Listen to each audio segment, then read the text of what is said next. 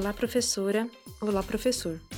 Eu sou Marisa, professora de redação e autora do material de prática de argumentação que compõe os itinerários formativos do novo ensino médio do Anglo. Falarei aqui sobre o módulo 5 do caderno Contextualização e Atuação Social. O tema desse módulo é Atribuindo Causas e Consequências. Escolhemos para essa discussão o assunto mobilidade como um aspecto de uma noção aqui tida como mais abrangente, a de sustentabilidade. Em textos de terceiros, que abordam aspectos dos dois assuntos, convidamos o aluno a identificar relações de causa e consequência, que muitas vezes dão sustentação às problematizações apresentadas, para que então elaborem um raciocínio sobre uma situação que possa ser explicada na chave da causalidade. Um dos textos em questão é uma redação nota 1000 do Enem 2013, cujo tema é Efeitos da implantação da lei seca no Brasil. Esse texto será estudado na sessão Aprimorando Habilidades. Os outros compõem a proposta de redação do vestibular da PUC São Paulo de 2016 e versam sobre mobilidade nas grandes cidades, precisamente sobre as consequências da implementação de planos que privilegiam o transporte público em detrimento do transporte privado. Na seção Rumo ao Enem, há também uma coletânea de textos que abordam os recursos contemporâneos que nos asseguram conforto e provocam danos ao meio ambiente, dentre os quais meios de transporte que agravam o problema da poluição. No que se refere à estratégia argumentativa, queremos chamar a atenção para o fato de que estabelecemos relações entre coisas e fenômenos o tempo inteiro, nas nossas tentativas de entender e explicar o mundo.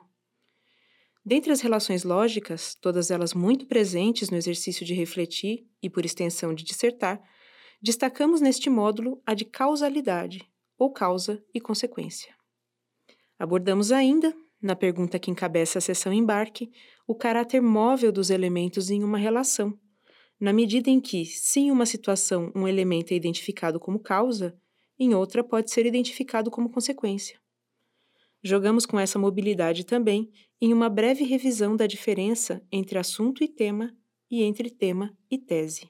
Em resumo, pensamos com este módulo em apresentar de maneira organizada um uso que o aluno certamente já faz no seu cotidiano, mostrando como ele pode ser um eixo estruturante em uma redação, desde que cumpra, é claro, o requisito básico de ser coerente interna e externamente. Na aula 9, temos em vista os objetivos de aprendizagem, identificar relações de causa e consequência em textos de terceiros, diferenciar causa de consequência.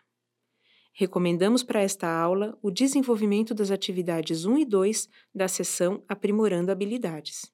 Trouxemos para o trabalho inicial de identificação de relação de causalidade, como já dissemos, uma redação nota 1000 do Enem sobre a proposta apresentada em 2013 efeitos da implantação da lei seca no Brasil. A atividade 1 focaliza a apreensão das relações de causalidade mais explícitas, dada a proximidade dos termos em relação. Já a atividade 2 solicita identificação da tese. Vale dizer que sempre que a oportunidade se apresentar, nós vamos chamar atenção para a tese, esse conteúdo crucial de um texto dissertativo argumentativo. Mas, neste caso, a identificação da tese é, além de um fim em si, uma etapa que antecede os exercícios subsequentes, em que o aluno poderá verificar que a relação lógica de causalidade não se restringe a ocorrências localizadas entre termos, e sim está presente no próprio encadeamento das partes do texto. Como tarefa de casa desta aula, indicamos os exercícios 1 a 3 da sessão Estudo Orientado, que prevê uma análise atenta da proposta de redação da PUC São Paulo de 2016. A atividade 1 propõe identificação do tema da proposta de redação, que não está explicitado, e as atividades 2 e 3 já se voltam à identificação de causa e consequência, nas argumentações sob análise, de Jaime Lerner e Sérgio Eisenberg, acerca da questão da mobilidade urbana. Adiantamos que estão em pauta dois posicionamentos diferentes sobre a implementação de corredores de ônibus em grandes cidades e que os argumentos de ambos têm nuances que precisam ser observadas. Ou seja, o posicionamento de cada um acerca dos corredores de ônibus não se assenta apenas em princípios, mas também em uma análise de variáveis estruturais. Na aula 10, temos em vista os objetivos de aprendizagem. Elaborar posicionamento utilizando relação de causalidade. Produzir texto dissertativo utilizando relação de causalidade. Nesta aula, enfocamos as atividades 3 e 4, ainda sobre a redação nota 1000, com as quais buscamos ampliar a identificação das relações lógicas para além dos termos próximos, a fim de demonstrar que, se a relação constitui a tese, ela acaba por orientar toda a estruturação das ideias, da argumentação à proposta de intervenção. Como tarefa para casa, indicamos as atividades 4 e 5 da sessão Estudo Orientado, ou apenas 4, caso queira realizar as 5 em sala. Cogitamos essa possibilidade porque a atividade 5 pode ser realizada em duplas ou pequenos grupos e disparar um interessante debate. Se optar pelo debate em sala, reitere a importância de a atividade 4 ser realizada em casa, antes da aula 10, como preparação para a atividade 5. Na 5, após a identificação dos posicionamentos de Lerner e Eisenberg e dos seus respectivos argumentos, os alunos são chamados a se posicionar destacando as consequências da proposta a que são favoráveis e também as consequências da proposta a que se opõem. Recomendamos que o critério de formação de duplas ou grupos seja o da afinidade de posicionamento.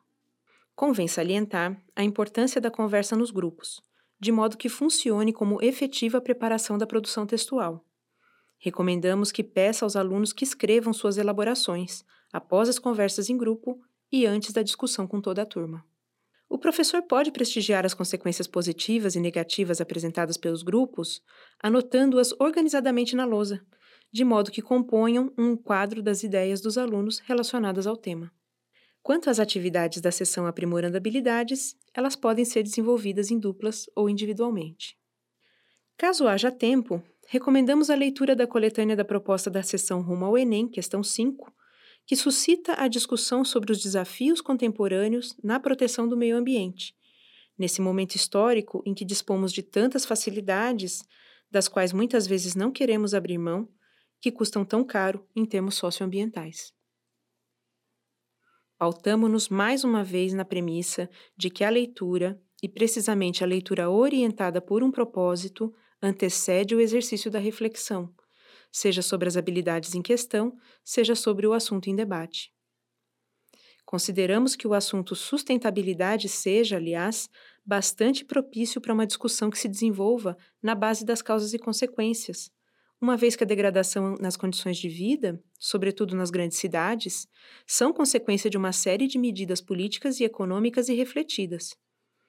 Com isso, Seguimos pretendendo que as aulas de redação sejam um espaço de reflexão profunda sobre questões de interesse não só do estudante ávido por uma vaga na universidade, mas também do cidadão que ele já é. Por hoje é isso. Um ótimo trabalho e até a próxima!